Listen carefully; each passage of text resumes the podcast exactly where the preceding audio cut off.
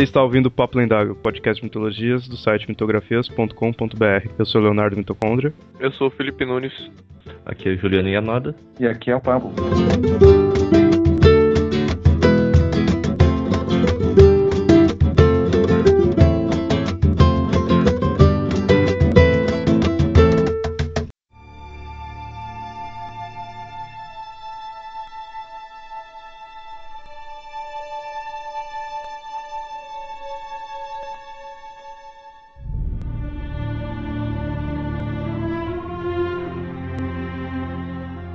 Mesmo que predecessora da astronomia, a astrologia é um conceito ainda utilizado ao redor do mundo, mas que nascera há milênios atrás. E apesar de muito banalizada atualmente, já foi uma disciplina importante a ponto de influenciar várias e várias civilizações e com origens históricas e mitológicas em seus conceitos, no qual veremos nesse episódio do Papo Lendário.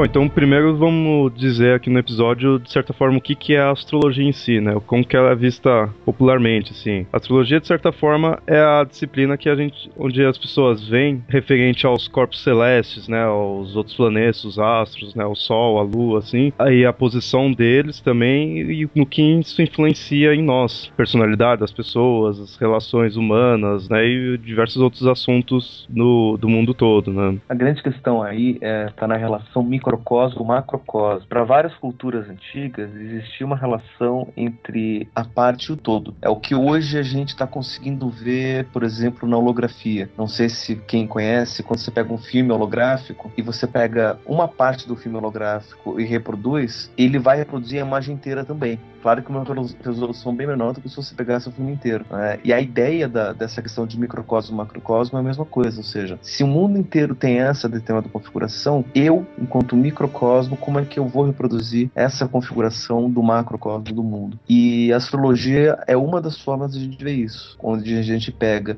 questões macrocósmicas que refletem em questões microcósmicas. É, é uma coisa bem, bem antiga, né? Que atualmente tipo, cientificamente falando, a gente tem a astronomia, né? A questão do estudo dos astros, assim. Mas antigamente era se usado a astrologia, né? E vem em diversas culturas, né? Diferentes, a gente tem esses mesmos tipos de estudo, né? Querendo ou não, as duas ciências, elas têm uma mesma raiz. Basicamente, há muito tempo atrás, um astrônomo e um astrólogo é quase que homônimo. Atualmente, que já já tem essa grande diferença. É, antigamente você não tinha o nome de astronomia, né? Você não tinha essa, essa questão. Isso daí, na verdade, essa separação entre astrônomo e astrólogo foi se dar por volta do século XVII, mais ou menos quando alguns cientistas começaram a olhar para os astros de uma forma diferente. E eles falaram: bom, então não vamos só entender, vamos contar os astros, que é essa questão da astronomia, né? O, o, a astronomia é contar os astros. Então eles passaram a contar os astros, começaram a fazer medições, começaram a medir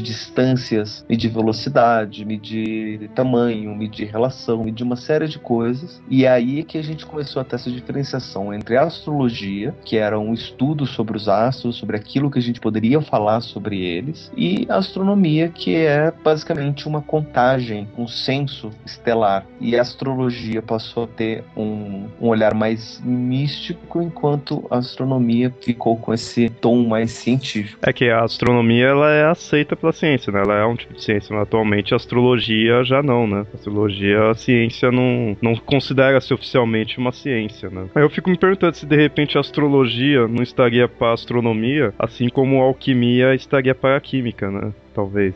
Pode ser. A ideia é, mais, é, é parecida. A gente pode dizer que sim, porque tanto a alquimia quanto a astrologia fazem leituras simbólicas dos seus elementos. Né? A astrologia faz leitura simbólica dos, dos astros e a, a alquimia faz uma leitura simbólica do, dos elementos químicos, dos processos, enquanto os seus, equipa, eh, os seus equivalentes científicos fazem uma leitura mais fria disso tudo.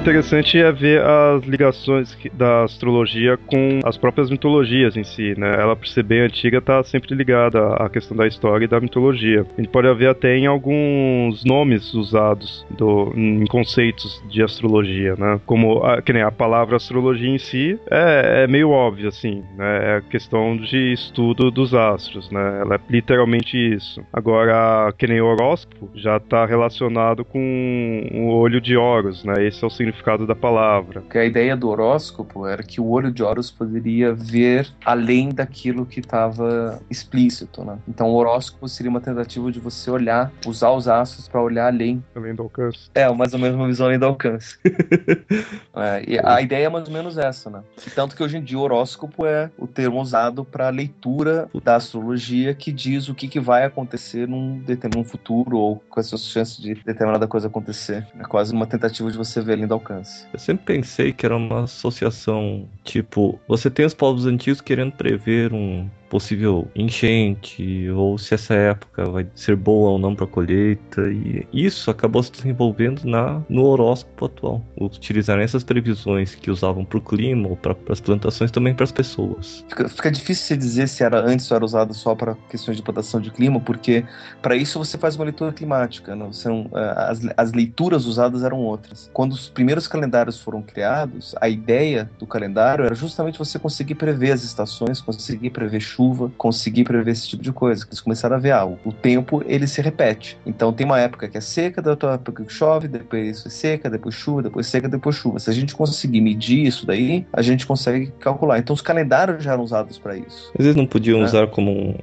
aparecimento de um corpo celeste que só aparece nessa época. Poderiam associar? Tem, tem algumas coisas. Aí você tem a questão dos cometas, que, que eram algumas possibilidades. Mas, mas geralmente, quando você via alguma coisa no céu que dizia alguma coisa, dificilmente era uma simples leitura de clima ou de tempo ou de qualquer coisa assim. Ele sempre dizia alguma coisa mais grandiosa. Né? Ele, tá, ele tá sempre para além de uma leitura do cotidiano. Né? Porque a leitura do cotidiano, o próprio cotidiano pode falar. A leitura astrológica está sempre para além. Então, se você vê uma determinada configuração no céu que não era para acontecer, ou que dificilmente era para acontecer e aconteceu um certo alinhamento ou alguma coisa assim, é porque alguma coisa muito grandiosa realmente vai acontecer. Então, mais do que uma tempestade, vai acontecer um grande furacão, ou um terremoto, ou um desastre, ou um assassinato, alguma coisa assim de certa forma, aquela questão às vezes que mostra assim os eclipses, o pessoal tinha eclipse, então era que ia acontecer tal coisa, né? Uma coisa por não ser tão corriqueiro, né?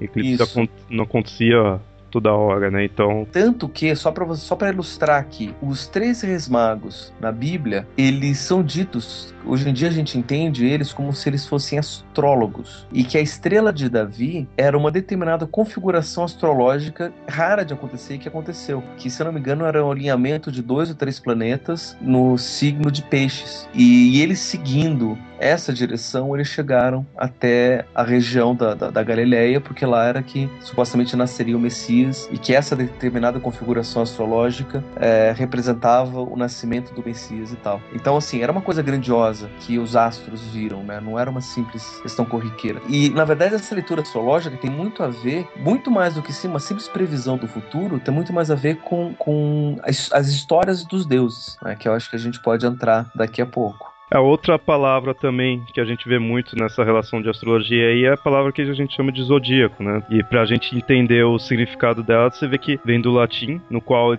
parte zoos está relacionado à palavra animal, né? E está relacionado à faixa imaginária que fica no céu, que inclui as órbitas do, da Lua e dos outros planetas. Né? O nome se chama zodíaco porque se chama os, o ciclo ou roda dos animais. E todos os signos, com exceção de um, que é Libra, tem a ver com o animal.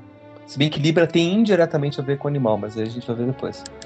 A ideia da astrologia antiga era a seguinte, ou pelo menos dos, dos primeiros astrólogos. Eu olho para o céu, o que, que eu vejo? Eu vejo um monte de estrelas. Eu vejo pontos no céu que eu não sei o que, que são. E nisso eles começam a contar histórias sobre esses pontos no céu. E, e cada grupo de pontos vira uma determinada história, que é o que a gente chama de, das constelações. Para os gregos antigos, e que a gente usa como base para a nossa configuração astronômica, eram 88 constelações diferentes. Só que assim, desses pontos que a gente vê no céu, alguns pontos se mexem, elas não são fixas no céu. Um deles é muito grande, que é a Lua, outro deles também é muito grande, que é o Sol, que de tão grande ele acaba tomando conta do céu inteiro. E outros pontos são tão grandes quanto as estrelas, mas elas se mexem e não ficam sempre no mesmo, no mesmo ponto. Esses são os planetas. E daí, em vez de serem simplesmente contadas histórias sobre eles, ele é um, por exemplo, ah não, aquilo é uma águia que passou voando um dia quando um determinado deus estava fazendo tal coisa. Não era uma simples história. Aqueles planetas eram os deuses mesmo, né? E cada planeta tinha uma relação com um determinado deus e não é um, uma escolha aleatória, ou pelo menos não é tão aleatório, pelo menos até é, Saturno, que é o último planeta visível. É que é, nessa época Lua e o Sol e os outros planetas assim, não, não era tão. Eles não diferenciavam tanto, né? Eles eram. Era tudo planeta, era na verdade. Uma coisa do mesmo tipo, né? É, tanto que, que pra astrologia, o Sol e a Lua são considerados planetas também. Agora, não só o Sol e a Lua era planeta, como os, alguns planetas antes de ser descobertos eram considerados estrelas quando olham pro céu. Uh, na verdade, todos os planetas eram é. considerados planetas, né? Eram considerados deuses. Então, aquele Porque determinado. Aquele determinado ponto que se mexe é um deus. Não é ah. só uma estrela, não é só um ponto. Ele se mexe, logo ele é um deus. Isso para os gregos. Para os gregos. Né? E a nossa astronomia, ela é baseada nos gregos, que depois foram para os latinos, né? Tanto que os nomes que a gente usa hoje em dia são dos dos deuses latinos, mas as Agora, constelações são de origem da, é, é, da mitologia grega. Agora, existe uma, alguma relação entre, a, entre os planetas e os, e os signos, ou isso é baboseira que inventaram depois? Ah, o, ah sim, os, os zodíacos planetas tem sim. É, é, essa daí eu queria contar depois, desculpa. Que assim, é, a ideia era, beleza, então esses, esses planetas se mexem. Ou seja, esses pontos, essas estrelas se mexem, né? Então são os planetas. O Sol, a Lua, Mercúrio, uh, Marte, Vênus, Júpiter e Saturno, que eram os planetas visíveis para a época. Só que eles não se mexem aleatoriamente, eles se mexem e seguem um caminho no céu. E é um caminho que passa por 12 constelações. Não passa por nenhuma outra constelação. Então, esse ciclo por onde passam os, os planetas era que foi chamado de zodíaco. 12 constelações, daí talvez vigue a ideia de ser 12 meses? Hum, mais ou menos. É que assim, é, é, difícil saber o que veio antes, né? Se as constelações vieram antes, depois veio o zodíaco, ou se o zodíaco veio e depois pensaram nas constelações. Do tipo, ah, vamos separar o céu em 12 e vamos contar, tá? Esse grupo de estrelas aqui é, é tal, esse aqui é tal, esse aqui é tal, esse aqui é tal.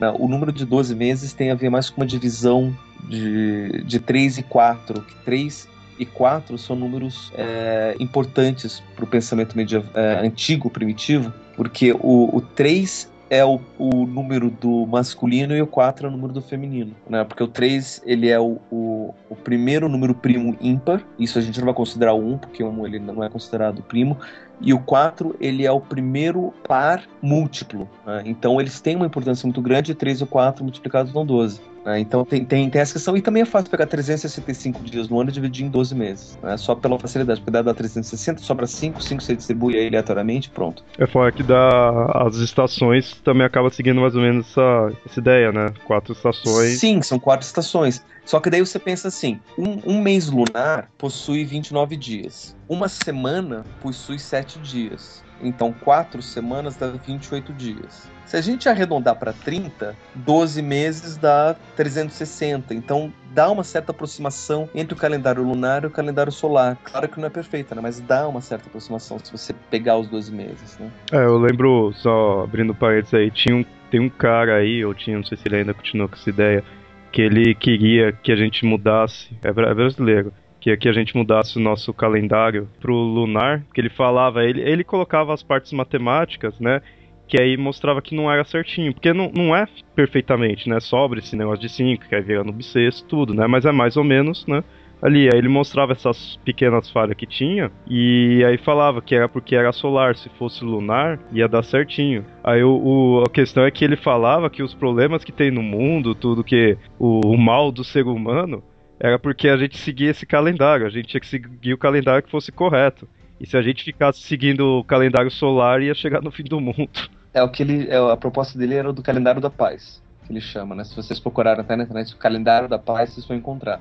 A ideia dele, na verdade, é pegar um calendário parecido com o Maia, que eles seguiam uma combinação é uma... de calendário solar e lunar. Só que a ideia era fazer meses de 28 dias, e daí você teria 13 meses de 28 dias, dariam 364 dias. E sobraria um dia que seria o dia da paz. Então seriam 13 meses de 28 dias mais um dia. Daí dariam 365 dias. Né? A ideia inicial dele era essa, né? E daí o nome dos meses tinha a ver com coisas maias, tudo para tentar recuperar a essência deles tal. A ideia inicial de você fazer 13 meses de, de 28 dias eu acho interessante, porque daí você tem quatro semanas certinho, você tem, sei lá, um mês que começa no domingo e termina no sábado. Não tem essa coisa de, de, de ficar quebrado, né? Mas. Se fosse parar pra pensar, o calendário lunar ele faria mais sentido do que o solar. É porque para os, os antigos o Sol é mais importante do que a Lua. Hum, para a maioria. Não é nem por causa disso, não é nem, não é nem pela importância do Sol. É, é mais, é mais por uma questão de, de plantação. Porque se você é, só seguisse o calendário lunar, Sim, você, você não ia conseguir saber não. quando que ia começar o inverno, quando você podia plantar. Porque não, as quando... estações de tudo era seguido pelo é. calendário solar. Quando eu falo de importância, não só a importância da questão mitológica, importância para as pessoas, entendeu? É, depende muito do seu uso, né? Para quem pesca, para quem vive de pesca e mora numa zona, uma região tropical que não tem muita influência de, de, de, de estação, o calendário lunar faz muito mais sentido, porque você as marés vão depender da, da, da fase da lua, né? Para o pescador faz muito sentido um calendário lunar, tanto que, por exemplo, para os árabes que vivem numa zona tropical e não tem tanta influência do das estações, o que vale é o calendário lunar. Pra quem corta o cabelo também teria que estar mais. É, tem, tem, tem, tem, tem essas outras. Tem essas outras coisas. Mas aí. aí a gente releva.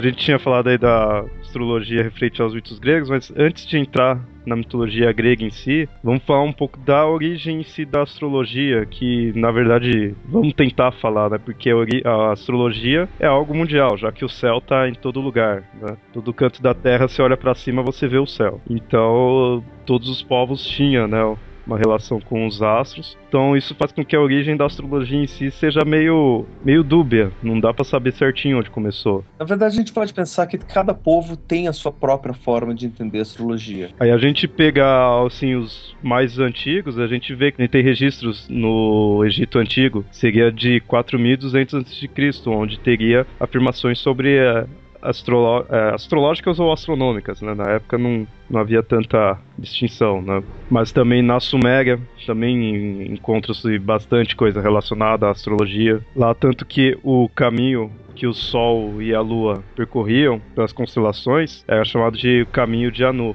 Anu era o deus lá dos Sumérios. E pros Sumérios, que nem atualmente a gente vê a astrologia como algo como eu falei na introdução, algo meio que banalizado, onde influencia no, na vida propriamente dita assim da pessoa em si, né? Para os sumérios, a astrologia influenciava no reino em geral. Não, eles não, não, tomavam como que os astros iriam influenciar a pessoa em si nas ações dela, em si o reino em, em geral. Né? Isso daí tem a ver com, com algumas leituras diferentes da astrologia, né? Porque na verdade a configuração do céu do momento vai falar a configuração do momento da Terra e do, daquele local. Né? Então, se você só considerar o céu do momento, a leitura vai ser dada do, da, da, Terra. Então, eu posso fazer uma leitura, por exemplo, de como é que vai ser a configuração astrológica de Curitiba agora, ou como é que vai ser daqui a 10 anos. Eu vejo como é que está naquele local, naquele momento, como é que vai ser o céu e pronto. Né? A questão de você voltar para o indivíduo é quando você começa a fazer mapas comparados, leituras comparadas, que é a questão do, de você ter um mapa natal, que é um mapa da configuração do céu naquele determinado momento do nascimento de alguma coisa, ou de alguma pessoa, de um empreendimento, e daí comparar esse mapa com o mapa do determinado local, o momento que você quer ver. Daí é um, um processo posterior até. Influenciar o, o reino é uma coisa muito comum, não só na astrologia, mas são vários reis, imperadores que não entram na batalha sem antes consultar o oráculo, o mago, algum consultor místico. Porque eles queriam ver se eles tinham bênção dos deuses, né? Eu lembrei agora do livro que eu li agora, o Crônicas Saxônicas. Tem um personagem, um dinamarquês, que ele é um guerreiro muito forte, muito temido. Ele joga as, as runas, e se as runas derem um resultado ruim, eles só entram na batalha se não tiver outro jeito.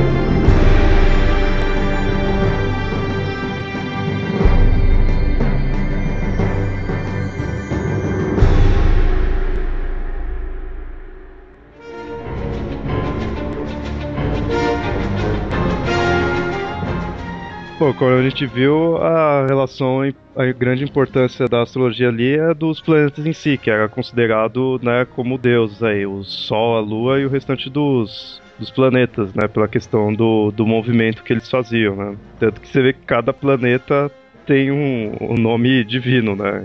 É, a gente acaba é, banalizando muito esses nomes, mas todos eles têm uma, uma relação divina, inclusive o próprio Sol e a Lua, né? Que Sol hoje em dia virou sinônimo de, de, de estrela, e a Lua também virou sinônimo de satélite, né? Mas eles eram os nomes dados para esses deuses pelos latinos. Ah, para os gregos, o Sol era o Hélio, o deus Hélio, que era o, o, um dos titãs que puxava o, o Sol, a carruagem do Sol depois passou a, essa passou a ser começo de Apolo. Né? Então você tem uma das leituras de, do Sol no, na astrologia é como se fosse a presença do Apolo. Daí o, o, o, Sol vai reger o quê? Vai reger as coisas que o Deus Apolo regia, que é a beleza, é, é as artes. E ele vai ser também o ponto, um dos pontos mais importantes do mapa, que é, é basicamente o centro de tudo, onde, de onde tudo gira em volta disso. Né? E por incrível que pareça, os gregos já sabiam que o, é que o universo era, era, que era heliocêntrico, né? Só depois que, com, durante a Idade Média, que essa ideia do geocentrismo foi voltar, para você dar maior importância à criação divina. Mas os, os antigos tinham, tinham essa ideia de que o, o, o, Sol, por mais que o Sol andasse no céu, pelas observações do, dos planetas tudo, sabia que, as, que tudo girava em torno do Sol. Né? Então, o Sol vai representar muito isso, né? o centro do mapa astral, o centro da, da compreensão do, do, do que é que você está lendo, né? seja de uma pessoa, de um evento. E a lua é Artemis, né? A lua está relacionada a Artemis, sim, que é a irmã gêmea de, de Apolo. É aquela velha história da relação do Sol e da Lua na mitologia. No caso da mitologia grega, os dois irmãos. Né? Ou se não, está relacionado a, a Selena, que também é irmã de Hélio, né? que é uma outra é uma outra leitura da Lua. Seria outra geração dali, né? De, enquanto um é Apolo e Diana, outro seria Hélio e Selene. Né? O Sol ele representa alguns valores e a Lua representa outros valores diferentes, no caso. Isso, né? A, a Lua, por a ela ideia ser... do Yang. Também, mas não é, não, Também. não é, é que a não Lua é tanto, representa. não, não- não é que a Lua representa o oposto do Sol, né? Porque a Lua também é visível durante o dia, em algumas fases, né? Então ela não é um, um- exato oposto. Ela tem Mais um complemento, né? Acho, né? É um complemento, exatamente. Eu também não diria tanto complemento, eles vão fa- falar de características é, diferentes. Né? Todos os planetas vão falar de características diferentes que vão, vão trazer questões diferentes. A Lua ela vai trazer, por ela ser é, cíclica, por ela mudar de fase, por ela estar muito a ver ligado também com as marés, por ela ter essa influência um pouco mais direta, ela vai ter algumas representações assim. Então ela vai ter representação ligada à fertilidade, né? porque muitas vezes as plantações vão depender das, das fases da Lua. É, vai estar muito ligado às emoções, Ainda mais porque vai estar ligado muito ao ciclo menstrual das mulheres, que também segue um ciclo lunar. E as emoções das mulheres variam muito com a lua, então você tem essa relação não só com as emoções, mas também com o próprio feminino. É, você vê que a Lua tem uma imagem muito mais feminina, né?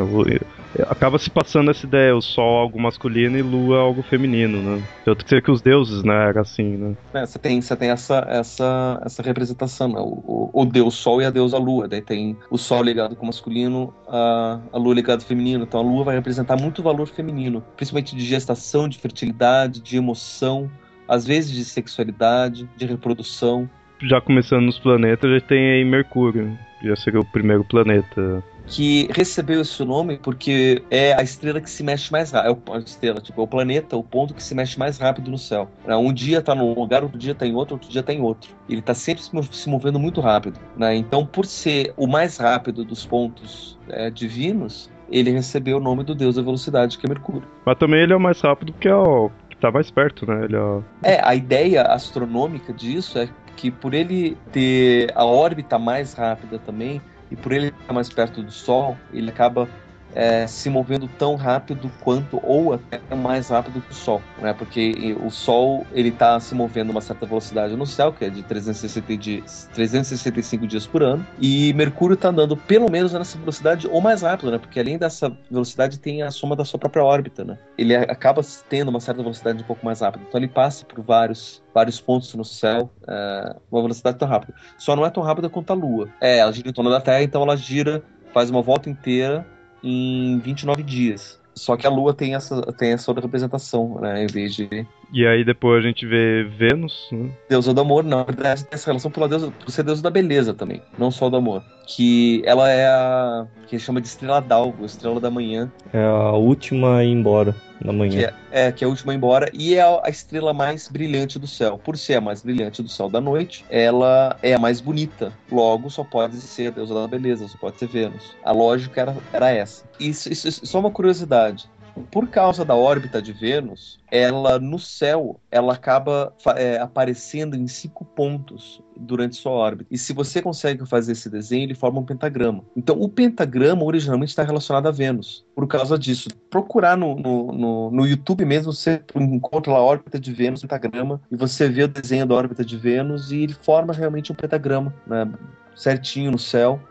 E, e, é, o, e, e, é essa relação inicial do pentagrama, que depois foi relacionado a rituais e cultos da, da grande deusa, né, justamente por Vênus ser uma, uma estrela feminina, está relacionada ao culto da deusa, e só depois que ela foi demonizada, porque o culto da deusa era considerado ofensivo ao culto do deus. Para você poder ter a supremacia do deus, você tinha que demonizar a deusa. É, é só por essa lógica, então, o pentagrama foi também demonizado como símbolo satânico eu sempre pensei que era associação do sexo com o demônio.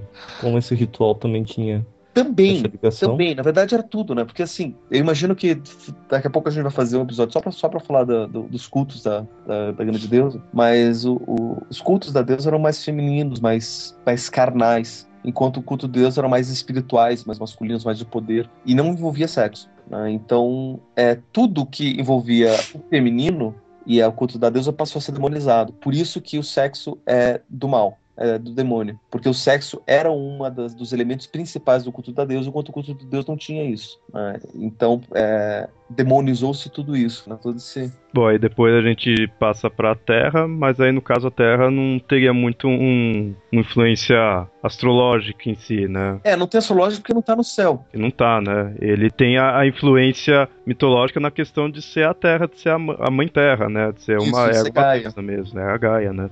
É onde você tá ali pisando, né? Teoricamente, isso daqui é uma, só uma teoria, uma suposição Caso alguém nasça, por exemplo, na Lua ou em Marte, a Terra já vai, vai, vai ter uma, uma, influência. Que a Terra vai estar no céu. Astrologicamente, a Terra vai estar no céu, então ela vai ter uma certa influência no, no astrológica para essa pessoa. Seria interessante ver assim se tivesse seres no, no em algum outro planeta aí do sistema para ver como que eles iriam enxergar a astrologia dali, né? Porque estaria de outro ponto, né? Então teria um outro de vista, né? Ali. Seria interessante. Teoricamente teria essa teria essa importância.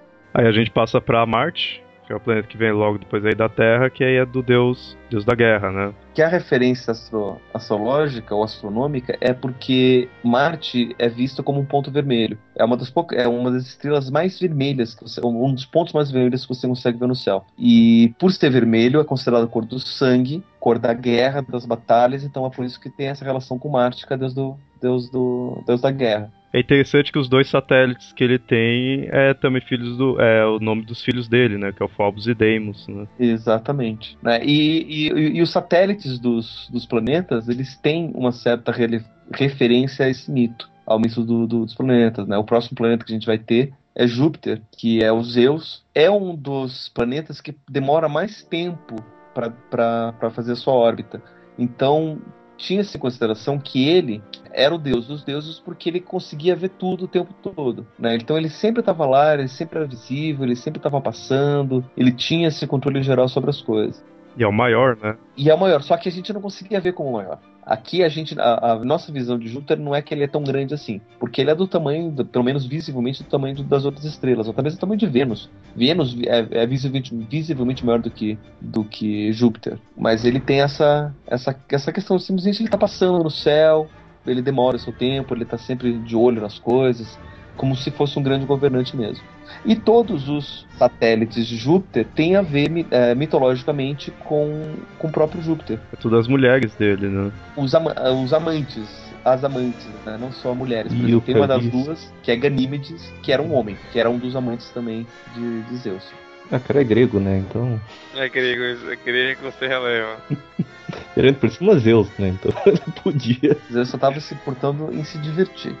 Se era homem ou mulher, isso era irrelevante. E aí depois a gente tem o Saturno, que é o Bogobol divino. Que é o deus do tempo, e Saturno é desses planetas que se mexem que demora mais tempo para fazer a órbita. Então, por ele demorar mais tempo, é que ele foi considerado o deus do tempo. A relação de, de nomes são esses mesmo. Daí, depois de Saturno, são os planetas invisíveis, por assim dizer, né? Que são os planetas que a gente não consegue ver olho nu. Agora, que... isso de todos os satélites terem a ver não se aplica a Saturno. Por quê? Porque Saturno tem 60 luas.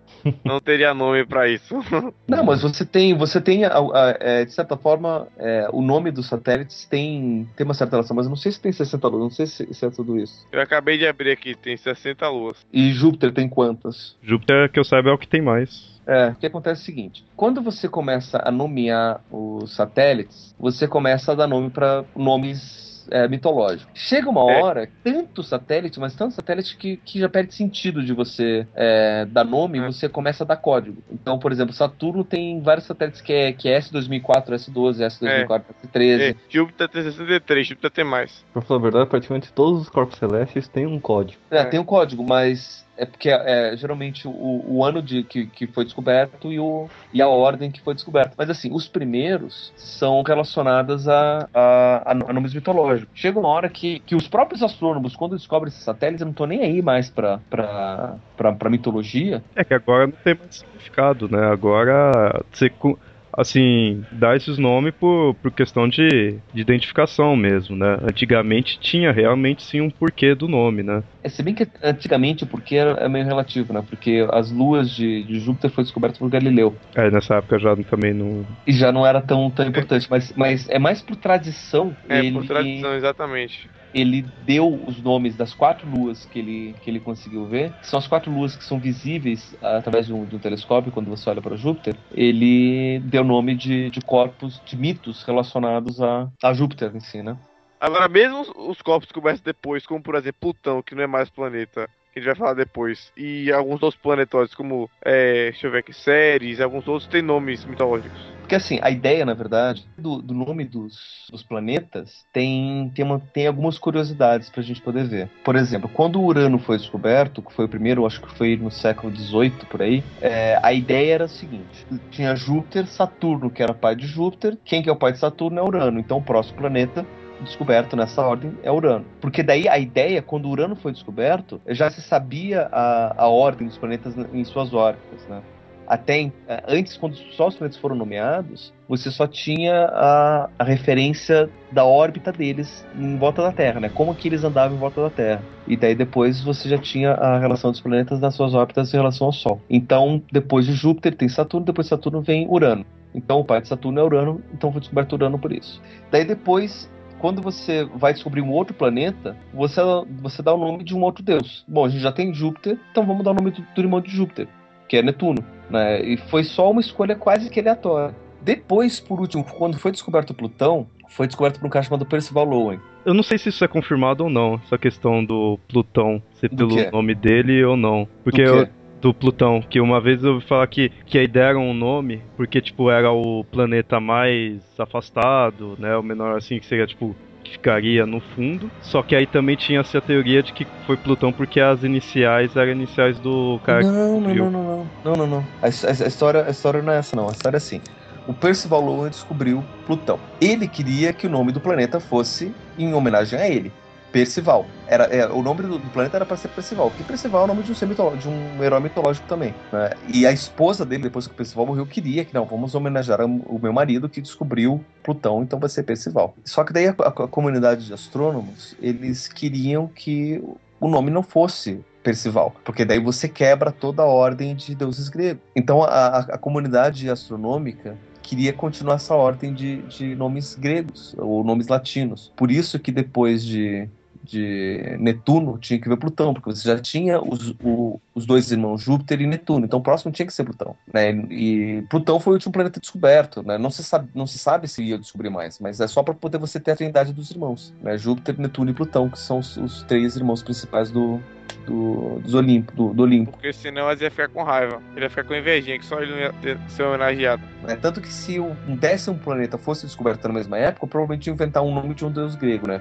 Atualmente descobri, descobriram o suposto décimo planeta e colocaram o nome de um deus esquimó, só porque o planeta era feito de gelo, de muito frio, então tem que ser esquimó. É o Sedna. né? É, o Sedna, que não tem nada a ver com, com mitologia, Eu, mitologia lembro, eu, le- grega. é, eu lembro quando eu era pequeno, que é pequeno em termos, né? Assim, eu lembro quando eu vi esse negócio aí de, ah, o novo planeta, é o Sedna, tudo, né? Aí eu, caramba, ca- não é grego, não pode, sabe? Eu, eu achava errado. Pois é, né? pra mim Assim, também era errado. porque, pra pô, mim faz- se- sempre grego, né? Sempre seguindo, né, latino, né? Assim, sempre os mesmos na mitologia. E aí põe um outro, pô, não pode, tá errado.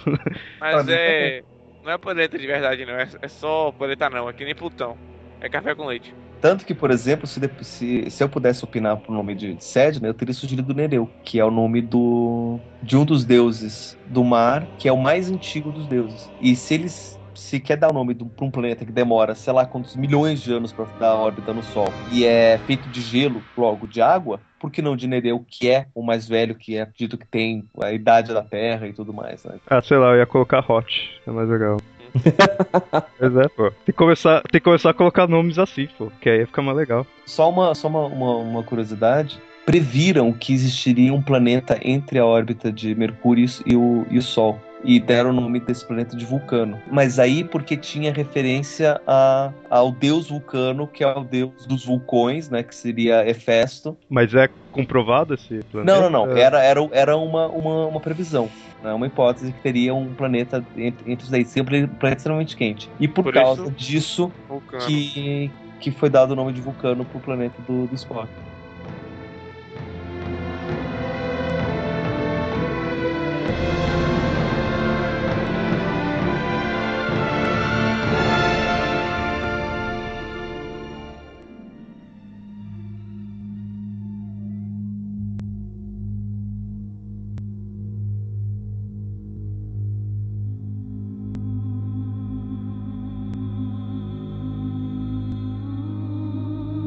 Bom, agora a gente já viu aí a parte mitológica aí dos planetas, referente aos nomes, aí o porquê, né? A gente foi vendo que na verdade não são deuses, são grandes esferas aí que ficam viajando, né, no céu. Agora a gente vai falar dos signos em si. Os signos está relacionado com a questão das constelações. Constelações, como a gente já viu, é a questão do, das estrelas em si, né? São estrelas fixas e que aquele determinado grupo de estrelas formaria um desenho que tem referência a um determinado mito. Só que assim, alguns desenhos eles são muito claros. Por exemplo, para mim a constelação que é mais clara que só pode ser aquilo é de escorpião, que ele forma um desenho como se fosse de um escorpião mesmo. Ele faz como se fosse um J e que parece a cauda de um escorpião mesmo. Tem algumas que você tem que ter certa criatividade, né? Pra... Como, por exemplo, o cão menor. Cão menor são dois pontos no céu. Só dois. E eles veem um cachorro pequeno ali. Mas aí tem a ver porque tá perto da constelação de cão maior, que parece, tem, lembra um determinado cachorro. E tá perto da constelação de Orion, que é o caçador, que teria os cachorros que ajudariam ele na caça. Então tem um cão maior e cão menor. Pô, poderia ser uma pulga. Já que tá perto do cão maior é um ponto, né? Constelação da pulga.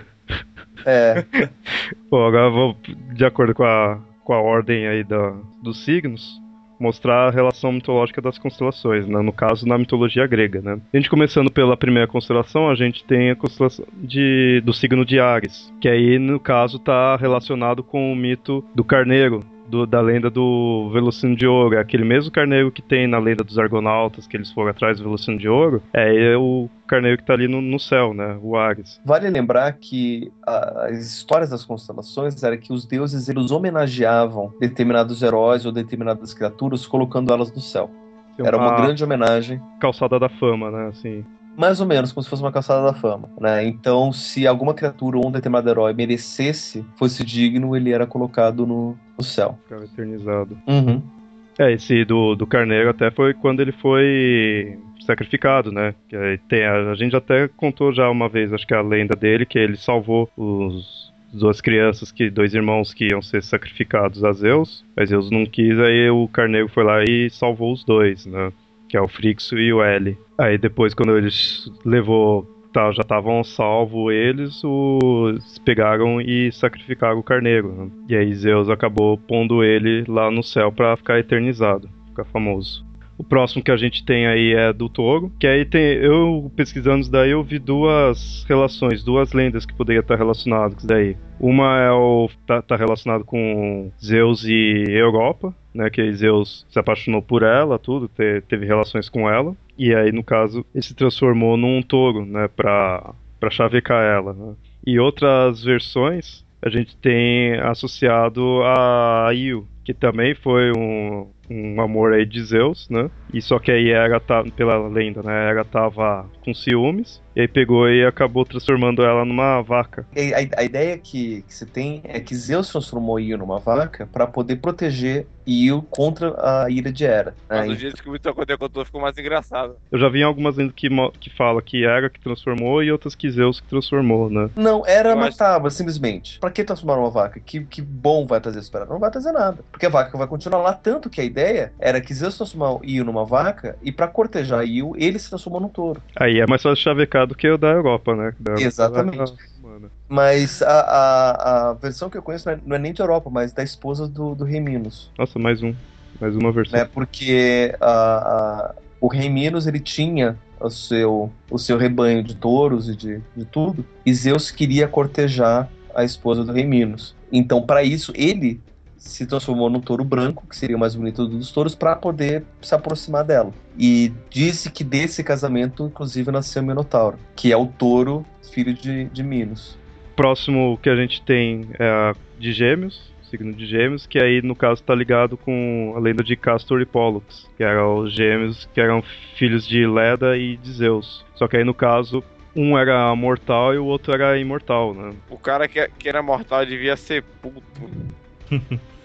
Não, mas é que tá, os dois eles eram muito próximos, sempre eram muito amigos. E isso tem muito a ver com, com um padrão arquetípico que todo gêmeo ele vai trazer uma oposição. Por mais que eles sejam idênticos, um vai ter uma coisa e o outro vai ter o oposto. Então, às vezes, um é bom, o outro é mal, um é justo, outro é injusto, um é mortal, outro é imortal. É dualidade, né?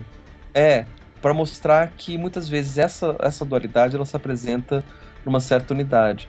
Né? Então, por mais que é, é, o, o, bem e o mal, por exemplo, se você for pegar é, irmãos gêmeos que são bons e maus, o bem e o mal eles podem se apresentar com a mesma cara. Né? A ideia é justamente essa, né? Que uma mesma imagem ela pode, ela tem os dois lados, né? E, e essa até é uma das, das, das questões arquetípicas do, do, Jung, que ele define um arquétipo como contendo os seus dois opostos. Então, quando a gente fala, por exemplo, do arquétipo da mãe, a mãe ela vai nutrir e ela vai devorar também. Uhum. Ele não diz que se é bom ou mal, ele diz apenas que tem um aspecto, né? Contém os dois aspectos em si. Os irmãos gêmeos, esses aspectos seriam separados. Então, cada um seria uma polaridade diferente desses aspectos arquetípicos. Então, Castor e Pollux mostrariam esses dois lados opostos do, da questão da mortalidade e imortalidade. No caso, na lenda do Castor e Pollux, ele era um mortal e outro imortal, porque apesar de ambos serem filhos da mesma mãe, um era filho de Zeus e o outro era filho do rei de Esparta, Tíntaro, né? Então, acabava a imortalidade indo só para um. Né? Biologicamente isso é possível, né? Sim, é, é possível. É possível. Fora que aí a gente tá falando já de Zeus, né? Zeus faz o que quer, o cara, o cara pode. É. Ele é Deus dos deuses, ele manda. É, ele manda. Então, aí não discute, né?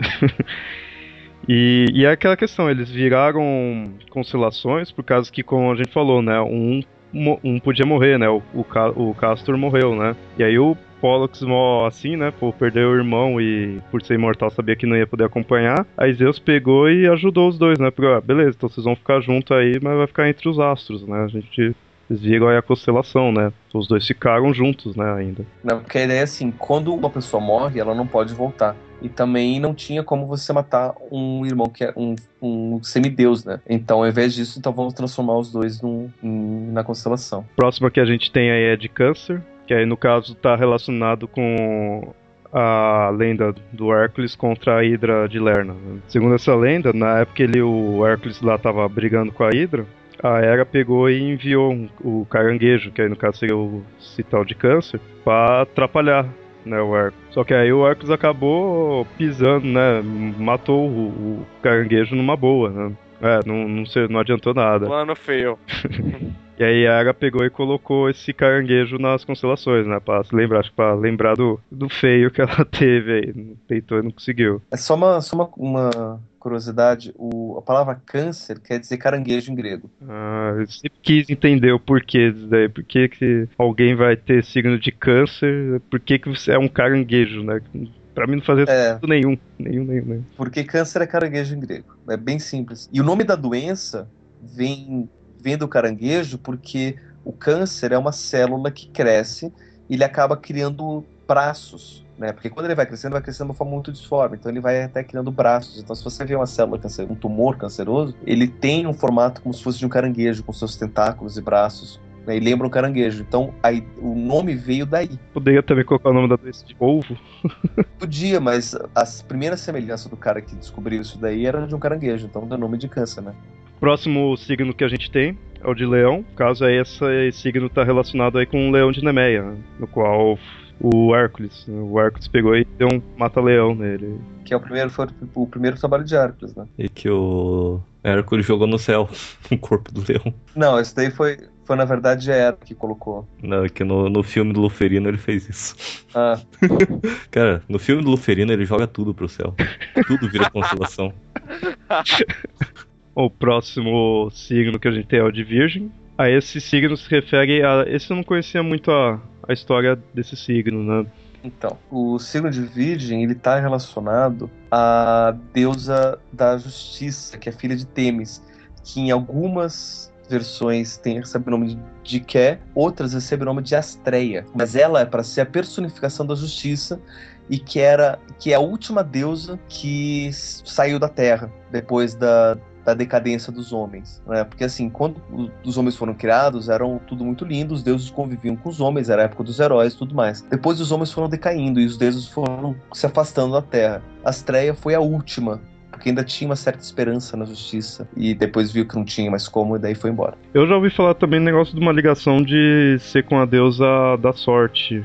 Não sei muito porquê, né? Seria. Mas aí seria a deusa, acho que é Tique, né? Tique, não sei. De que É engraçado que eu já vi duas pers- personificações da Virgem. Uma é uma sereia, outra é uma mulher com asas. Eu acho engraçado isso, eu só nunca descobri por quê. Não, isso daí são, são formas que você vai desenhar. Isso daí vai depender muito da, da imagem do, do artista. Mas a ideia é que é, era uma mulher, ponto. Filha de, de Temis. Temis era a justiça cega. Tanto que essa imagem que a gente vê da justiça lá, da, da deusa da justiça com uma venda nos olhos, essa é Temis. Que ela é para ser cega para poder julgar sem ver. Julgar pelos méritos, não pela aparência. E Astreia, ela tem uma representação muito parecida, mas geralmente ela não aparece com os olhos vendados. A única diferença dela com Temis é essa, mas era para ser uma mulher divina, ponto. É, quando eu via, eu achava que tava ligado com o Hestia, né? O... Porque Hestia que era a deusa, deusa virgem, né, também. Eu imaginava de estar ligado com ela. Não, porque o, o nome virgem tem a ver com mulher, não tem a ver com, com castidade necessariamente. Olha só. É, porque atualmente virgem é só questão de castidade, né? Nesse ponto aí já não, né? Estaria ligado pelo fato de ser uma mulher, né? Só. Isso. E daí ainda continua na mesma lógica do zodíaco, porque a mulher é um ser é um humano e o humano são animais também, né? A gente quebra essa lógica no próximo, né? Que aí é Libra. Pelo que eu vi, não vi muita, muita Então. lenda associada, né? A lenda associada está relacionada ao signo de Virgem, porque Libra é a balança de Astreia. Ah, entendi. É uma continuação, então. Isso. Então, mitologicamente é o mesmo mito que está relacionado a, a Virgem e Libra. E que eu também já vi falar um negócio que essa questão de ser Libra é também para passar a ideia do equinócio, que é nessa época onde se encontra onde o dia e a noite teria igual duração, então seria Mas igual. isso acontece também do outro lado, né? Seis meses antes ou depois. Também acontece a mesma coisa. Mas assim, isso tem a ver, na verdade, com o, o, o glifo, que é o, o, o símbolo que representa, né? a o desenho que representa o signo. Que todos os, os desenhos têm a ver com o animal. Então, Ares parece. O desenho parece a cabeça de um carneiro, o touro parece a cabeça de um touro, Gêm- gêmeos é, é como se fosse o número 2 em algarismos romanos, que, que é como se fossem os dois irmãos. Câncer também, são as patas do, do, do caranguejo. Leão é a cauda do leão. Virgem é o M, um, como se fosse uma asa dessa mulher alada, né?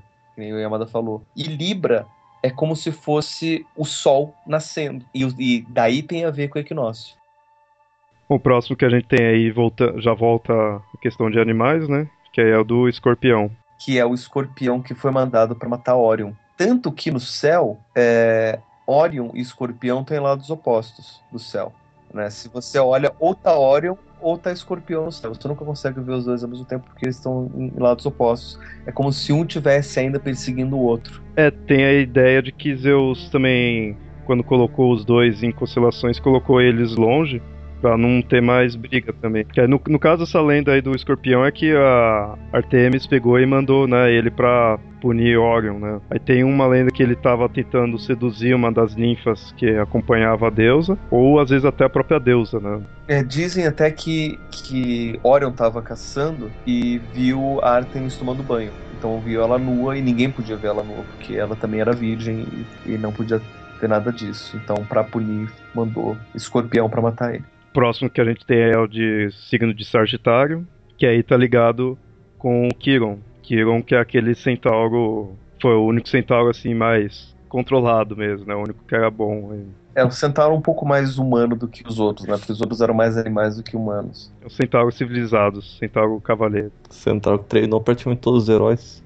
Uhum. É, é o mentor, né? O mentor. Aí, aí tem a, a, ideia da morte dele, que ele era, ele era imortal, só que ele foi atingido por uma flecha, teve um ferimento teoricamente mortal, tudo, então ele sentia a, a dor, tudo, mas não podia morrer. Ele tinha o poder ainda da imortalidade. E aí tentava se curar né, desse ferimento e não conseguia.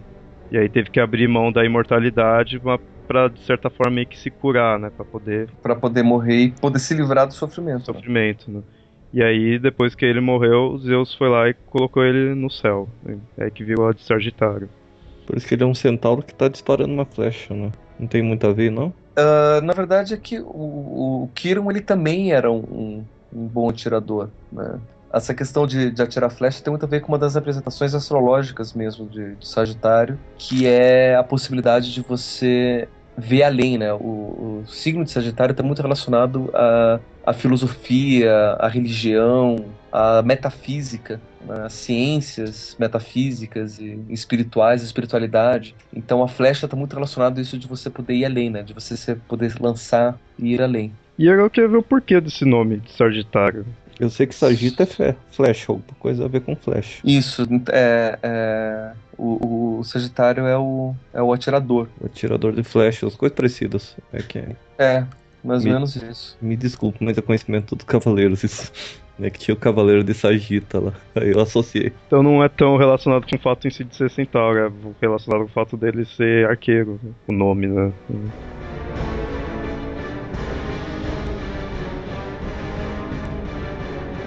E aí a décima constelação que a gente tem é de Capricórnio, que aí tá ligado com o deus Pan, deus que tinha corpo humano e corpo de, de animal, no caso bode, né? Cabeça e pés de bode. Capricórnio, pelo que eu sei, não tem muito a ver com Pan, não. O que eu encontrei falando de, de Pan. Você conhece é relacionado com o quê? Eu já vi sobre a cabeça de cabra e rabo de peixe. Sim, porque isso daí é, é um outro Deixa eu só achar aqui minha referência. Já... A Malteia, cabra que alimentou Zeus. Não foi? É uma, é uma das, da, das referências, mas a, a, a, cabra Malteia é só uma cabra. Mas é, a ideia a ideia de ser uma cabra com cauda de peixe é um tem, tem referências babilônicas até, né? ou sumérias que tem esse animal meio cabra, meio meio peixe. É, eu, eu encontrei dizendo essa relação com o Pan e também falando desse questão da, da cabra, né? Da Malté, teria esses dois. Não seria o Ink? Isso, o do Sumério Ink. Fica a dúvida aí de qual, qual cabra, qual o bode aí estaria relacionado. Né? A próxima que a gente tem aí é de Aquário. Aquário também não encontrei tanta uma relação tão forte assim também. O, o Aquário é para ser o Ganímedes, que é o. É, Ganímedes. É, Ganímedes. É. Ganímedes ou Ganimedes, que era um, um dos amantes de Zeus que Zeus levou para o Olimpo para poder servir a Zeus e os outros deuses servindo água, né? Ou servindo as, as bebidas. Tanto que, que o, o, nome aquário tem a ver com aquele que serve água, aquele que derrama água. Sendo que também eu tava vendo, eles também dizem que significa aquário porque nessa época era época de chuva, né? São chuvosa, né? Então não só pelo mito, né?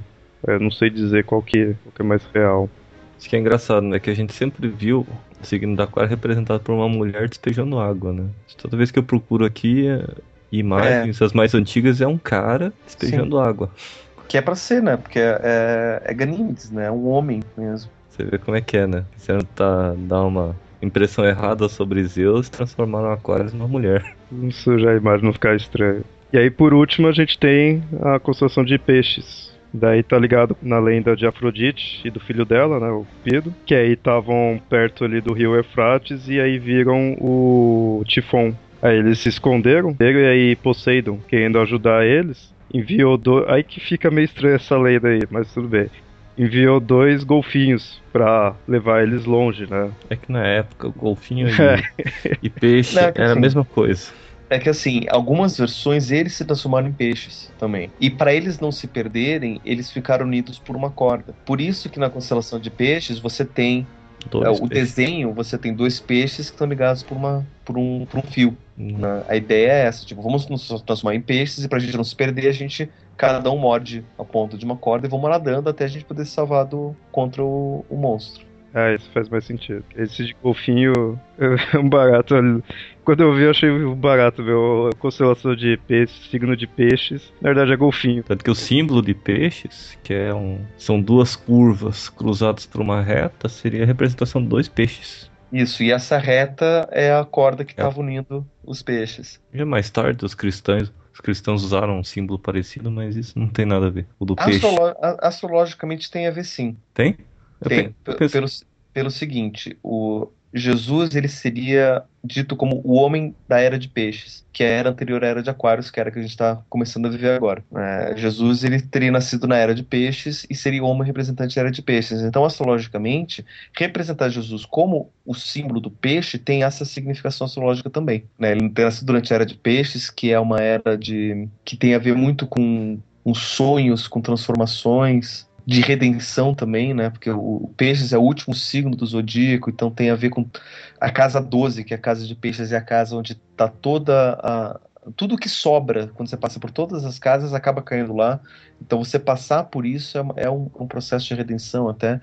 Então tudo isso tem significação para Jesus ser o peixe. Só que agora a gente está em qual era? A gente está entrando agora na era de Aquários, que teria, alguns dizem que começou na década de 70, é outros dizem que está começando agora, que vai começar em 2012, né, que, que 2012 diz o final de uma era, que seria o final da era de peixes e começaria a era de Aquários.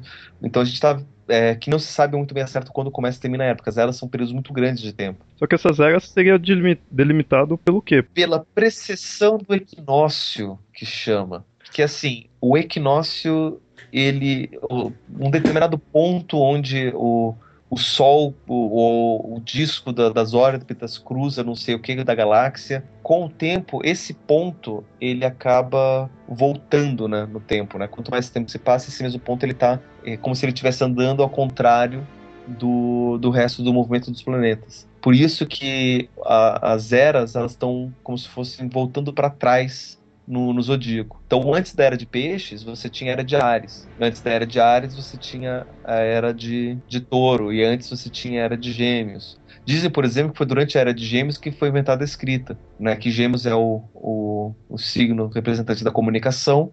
Então, a escrita foi inventada durante a era de gêmeos. Durante a era de touro, foram feitas as grandes, várias obras de arte. Foi, foi, teve uma relevância muito grande da, da, da beleza, da estética e também das batalhas e das guerras, né? Porque tudo isso tem, tem a ver com touro, né? Tanto a, a parte da beleza quanto a parte da, da, da, força bruta. Mas pela posição ali do céu, tem relação ali com a constelação? Tipo... Tem, porque daí o equinócio está passando por esse determinado signo.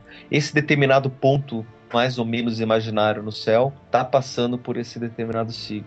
Só que tem, tem-se noção de quanto tempo é cada era? É mais ou menos, se eu não me engano, mais ou menos uns de 3 a 5 mil anos. Eu não me lembro agora muito bem. Pode ser 2,5, um, 2 mil anos e meio, não me lembro como é que é. é. A gente estaria meio que, não, se for por volta assim de 2, 2,5, assim, a gente estaria já terminando, né? Uma... A era de peixes e estaria começando a era de aquários. Daqui a 2 mil e tantos anos, 3 mil anos, 5 mil anos, sei lá quanto, vai começar a era de Capricórnio. E depois vai passar de Sagitário, Escorpião, Libra, Virgem, por aí vai. Deixa eu só fazer uma piada aqui. Todos os meus amigos que eram do signo de peixe eram traumatizados. Ah, só por causa do Afrodite, né? Não, é porque a gente ia brincar, tá ligado? De cada zodíaco. Aí todo mundo queria ser da, do seu signo, menos quem era de peixe. Por causa da porra do Afrodite. É, tinha um conhecido meu que o cara falava, pô, Cavaleiro de Peixe vai ser o mais fodão, que o cara é o último. Cara, quando saiu aquela revista Herói mostrando quem que era, o cara ficou arrasado. Uhum. Porra, velho, deve, deve ter dado uma raiva, filho da puta.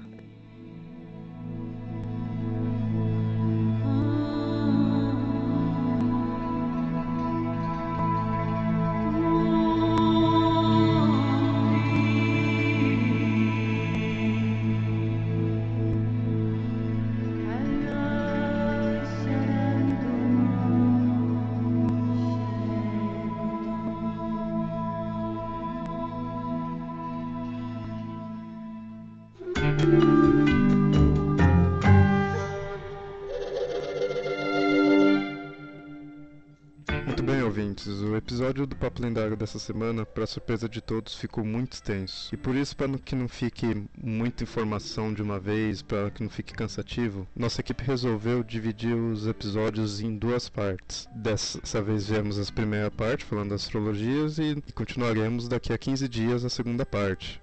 Por isso esse episódio vai acabar de forma meio que brusca e o próximo também vai começar meio de repente, mas a informação estará toda lá. Podem já mandar e-mails e comentários que quiserem referente às informações dessa primeira parte, né?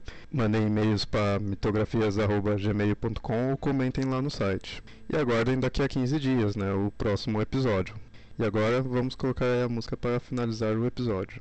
Então, até mais.